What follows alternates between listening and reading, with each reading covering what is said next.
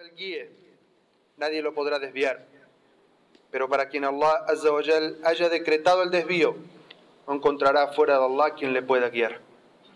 Atestigo que nada ni nadie merece ser adorado sino Allah uno y único, creador y sustentador del universo, quien escucha nuestras súplicas y quien tiene la capacidad de responderlas. Todo acto de adoración y de devoción se debe solo a Él. Y atestigo que Muhammad sallallahu alayhi wa sallam es el último profeta enviado a la humanidad.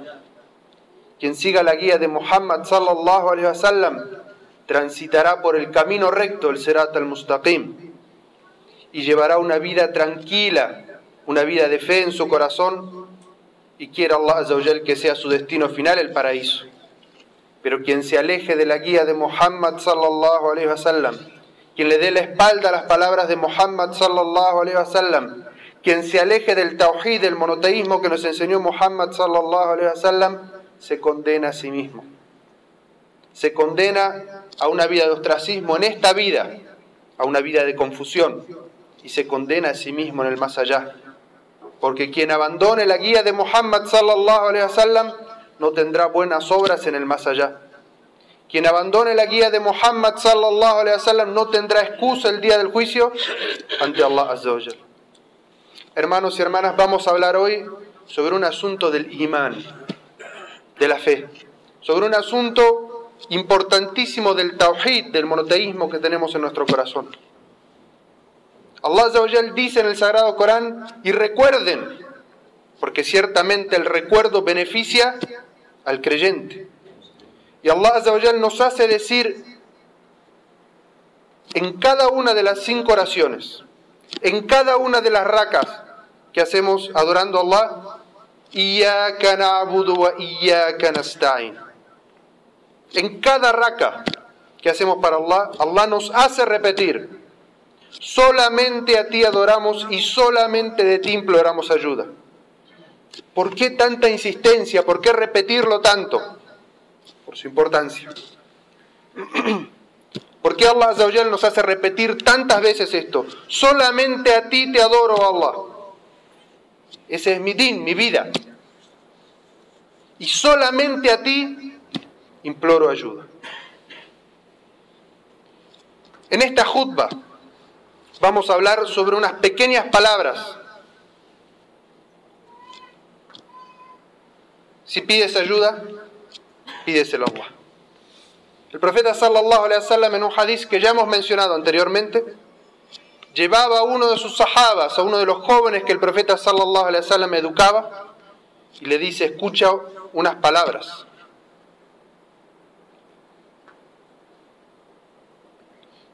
Y le dice, si has de pedir, pide a Allah. Protege a Allah, lo encontrarás junto a ti. Si has de pedir ayuda, pídeselo a Allah. Dedicamos una jutba completa al tema de protege a Allah, Allah te va a proteger. Y dedicamos una jutba completa a si has de pedir, pídele a Allah. Nuestra jutba de hoy es si necesitas ayuda, si quieres ayuda, pídeselo a Allah. El profeta sallallahu alaihi wasallam en la forma que nos habla es la misma, la misma palabra, listeana, nastain, que está en el versículo de Surat al-Fatiha. Buscar la ayuda. Pedir algo que solamente Allah Azawajal puede conceder es un acto de adoración. Pedírselo a otro que Allah es un acto de shirk, un acto de idolatría. Pedirle a cualquier ser creado algo que solamente Allah Azawajal puede conceder es un acto de idolatría.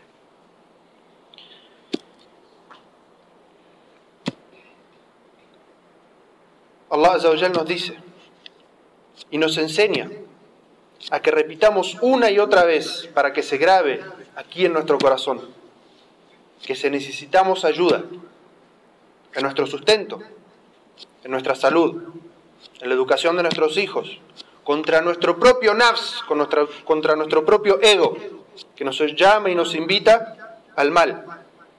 ¿A quién recurrimos? ¿A quién recurre tu corazón cuando te llega una sorpresa, algo que no esperabas? Cada uno de nosotros debe mirar su corazón con honestidad. Si las, primeras palabras que salen de tu boca ante una sorpresa es, como muchos se escucha aquí, ¿no dicen así? Eso significa que tu corazón no está con Allah. Lo primero que recuerda el mu'min, el muslim, el musulmán, el creyente es a su Señor. Subhanallah. La ilaha illallah. Alhamdulillah. Alhamdulillah ala kulli. Cualquiera de esas frases, el recuerdo de Allah en tu corazón, significa que estás pidiendo la ayuda de Allah para eso. Si las primeras palabras que salen de tu boca es una queja de este mundo, de que esto está mal, no recuerdas a Allah, significa que no has entendido.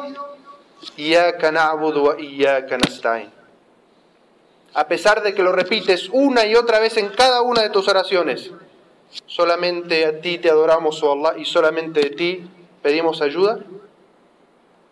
Si cuando viene una sorpresa no recuerdas a Allah primero, es porque tu mente y tu corazón no han entendido esa palabra que Allah te ha ordenado repetir tantas veces. Y vamos a mencionar dos asuntos que están relacionados con esto. ¿A quién pedimos ayuda? ¿Ante quién recurrimos? Incluso cuando dudamos sobre lo que va a suceder en el futuro. ¿Cuál es el veredicto en el Islam? De aquellas personas que cuando quieren algo, en vez de pedírselo a Allah, se lo piden a otro ser. Y este ser puede ser el profeta Muhammad sallallahu alaihi wasallam. O pueden ser los ángeles. O puede ser un familiar del profeta Muhammad sallallahu alaihi wasallam. O puede ser un santo.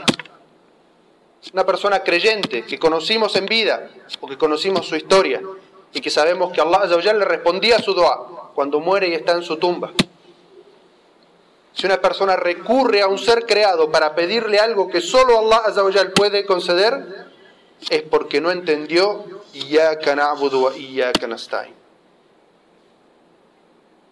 Allah dice en el Sagrado Corán, los que están en las tumbas no escuchan lo que tú les pides.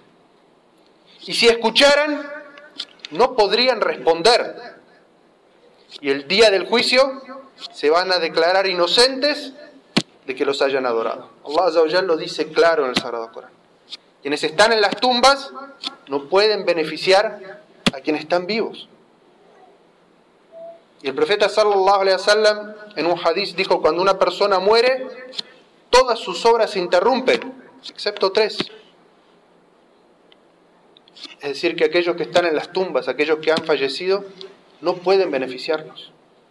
Y por eso el error de aquellos que peregrinan a las tumbas de las personas, a pedirle favores, incluso a adorar a Allah esas tumbas. Eso es algo prohibido en el Islam. Aquellos que peregrinan a la tumba del Hussein en Karbala en estos días. El Hussein, el nieto del profeta sallallahu alaihi wasallam, a quien nosotros amamos con todo nuestro corazón, porque parte de nuestra akida, de nuestra creencia, es el sunnah wal de la gente del Corán y de la Sunna es amar a la familia del profeta sallallahu alaihi wasallam. Y sentimos pena en nuestro corazón por la forma en que murió, pero no le adoramos, no le pedimos, no peregrinamos a su tumba como no peregrinamos a ninguna tumba. Nuestra única peregrinación es a la casa sagrada de Allah. Y quien diga, ya Hussein, ya Muhammad, ya fulano, ya Sheikh fulano, pidiendo algo que solo Allah puede conceder, alguien que ha fallecido ha cometido un acto de shirk. Allah dice, no escuchan lo que ustedes les piden. Y si escucharan, no podrían concederlo. Y el día del juicio se van a declarar inocentes de ustedes. Allah nos aclara perfectamente en ese versículo del Sagrado Corán que toda adoración, todo pedido hacer que están las tumbas es falso. No vale de nada. No es un acto de adoración a Dios. No hay intermediarios en el Islam. De ningún tipo. El segundo tema que vamos a hablar y que está relacionado con pedir solamente ayuda a Allah. aquellas personas que cuando tienen dudas sobre su futuro, en vez de confiar en Allah, en vez de pedir a Allah el bienestar en el futuro, quieren saber qué es lo que va a suceder en el futuro. Y recurren a los videntes, a los que supuestamente conocen algo del futuro. Y las formas en esta sociedad en la actualidad son muchas.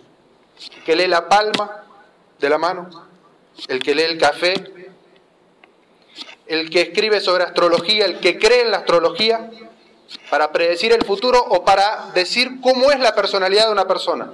No, el que nació en Leo es bueno, o el que nació en Virgo, tal otra, tal otra característica. Allah no ha revelado nada de eso.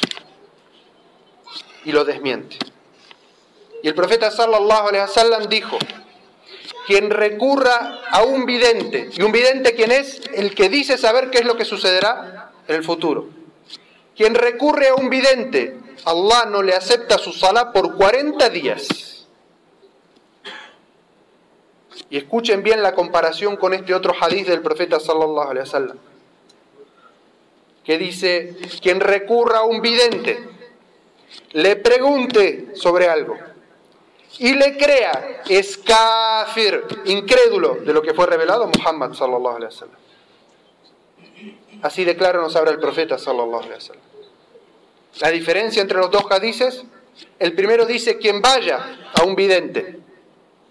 Allah no le acepta su oración por 40 días. Es decir, que la duda, la inquietud, la curiosidad de ir a ver qué dice, ni siquiera es válida para nosotros.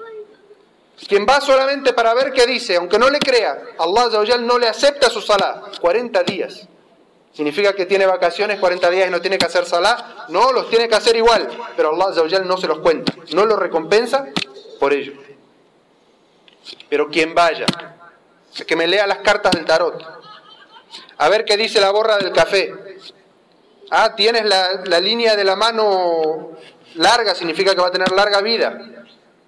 A ver qué dice la astrología en el periódico o en la revista o en internet quien vaya a un arraf, quien vaya a un vidente y le crea, es kafir de lo que fue revelado Muhammad sallallahu alaihi wasallam.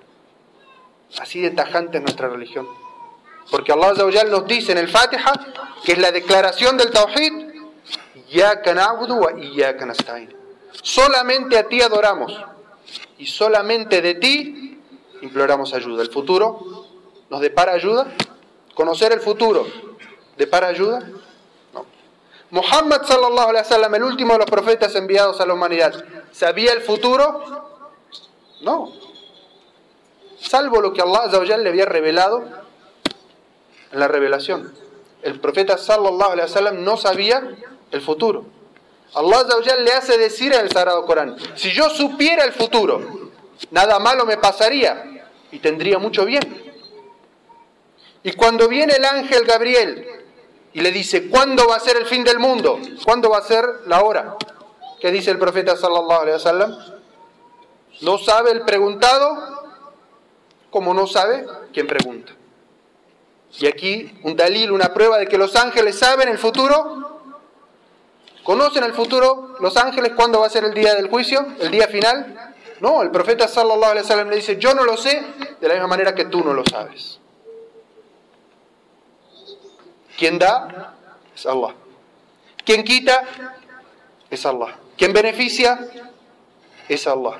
Quien perjudica es Allah. Quien conoce el futuro es solamente Allah. Así que miren su corazón. Observemos dentro de nuestro corazón a quién pedimos, a quién recurrimos. Porque el istiana, el pedir ayuda de Allah, es de dos formas. La primera de esas formas es depositar la confianza plena en Allah. Allah nos enseña eso en un versículo del Sagrado Corán cuando dice, confía tus asuntos a Allah, porque Allah bien ve lo que hacen sus siervos. Allah nos, nos ordena que en todos nuestros asuntos confiemos en Allah. Depositemos la suerte de esos asuntos en Allah. ¿Y acaso no descansa la suerte de todos los asuntos en las manos de Allah? ¿O alguien puede obligar a Allah a hacer lo que no quiere? ¿O impedirle a Allah a hacer lo que él quiere? No. Allah ala kulli qadir. Allah es sobre toda cosa poderoso. Y otra forma de pedir ayuda a Allah es a través de las buenas obras. ¿Necesitas la ayuda de Allah? Haz buenas obras que Allah va a ayudarte. ¿Acaso no recuerdas el versículo en el Sagrado Corán en el que Allah dice, oh creyentes, busquen ayuda en la paciencia y en la oración? Por cierto que Allah está con los pacientes. Quien necesita la ayuda de Allah, quien ha sufrido una dificultad, quien tiene una enfermedad, quien tiene algo que solucionar, busca ayuda en la paciencia, en la oración. Haz buenas obras pidiendo la ayuda de Allah para tu problema. Que Allah escucha.